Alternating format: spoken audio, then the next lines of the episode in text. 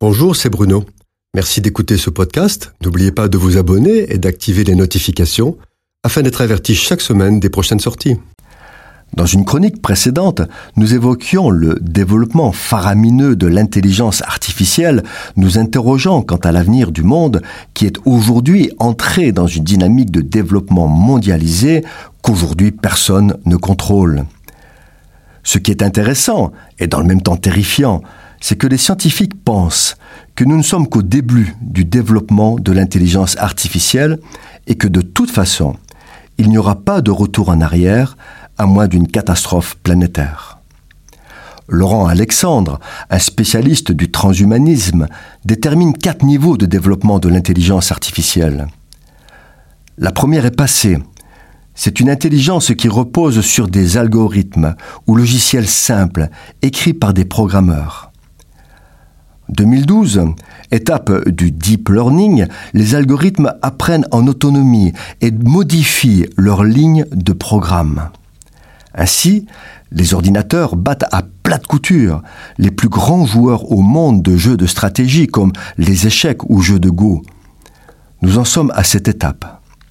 La phase 3 parle de l'intelligence artificielle contextuelle, capable de s'adapter à son environnement et établissant des liens entre mémoire, expérience, environnement. Elle pourra être juge, gestionnaire, radiologue, qui sont des métiers techniques suivant des procédures et des codes établis. Des expériences sont déjà menées sur des problématiques de plus en plus complexes. Par contre, elle ne pourra pas être manager ou médecin généraliste, qui sont des métiers qui demandent de l'intuition, de la sensibilité humaine et de l'empathie. La quatrième phase verra l'apparition d'une conscience artificielle. La machine, à cette étape, produit un comportement intelligent, éprouve une conscience de soi et des sentiments. Les ordinateurs seront alors plus intelligents que l'homme. L'objectif des chercheurs est d'atteindre cette quatrième phase et ils y travaillent d'arrache-pied, se donnant des perspectives à moyen terme. Mais que se passera-t-il lorsque les machines seront un milliard de fois plus performantes que l'homme? Tous les scénarios, du plus candide au plus catastrophique, sont envisageables. Les plus convaincus des transhumanistes pensent que cela se produira en 2045, dans moins de 30 ans. L'homme n'a pas compris la leçon de l'apprenti sorcier. Certains vont rétorquer que c'est une illusion, peut-être. Mais qui aurait dit il y a 30 ans que les technologies numériques seraient aussi développées alors qu'Internet n'existait pas et que les ordinateurs grand public voyaient à peine le jour?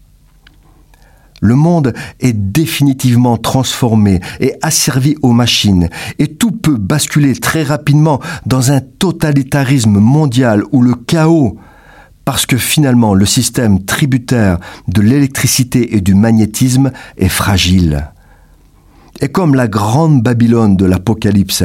Il peut s'effondrer en une heure.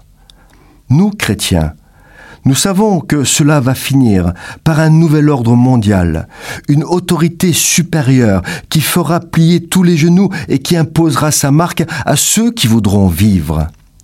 Les autres devront mourir ou vivre dans la clandestinité, car rien n'échappera à la surveillance totale de l'Antéchrist. Déjà, par les big data, les machines savent tout de nous, la vie privée est devenue une illusion. Tout est en place et continue de se développer pour que la surveillance soit totale et permette l'arrivée de cette impie. Ça, c'est le monde de l'intelligence artificielle. Cette chronique a été produite par Bruno Oldani et Jacques Cudeville.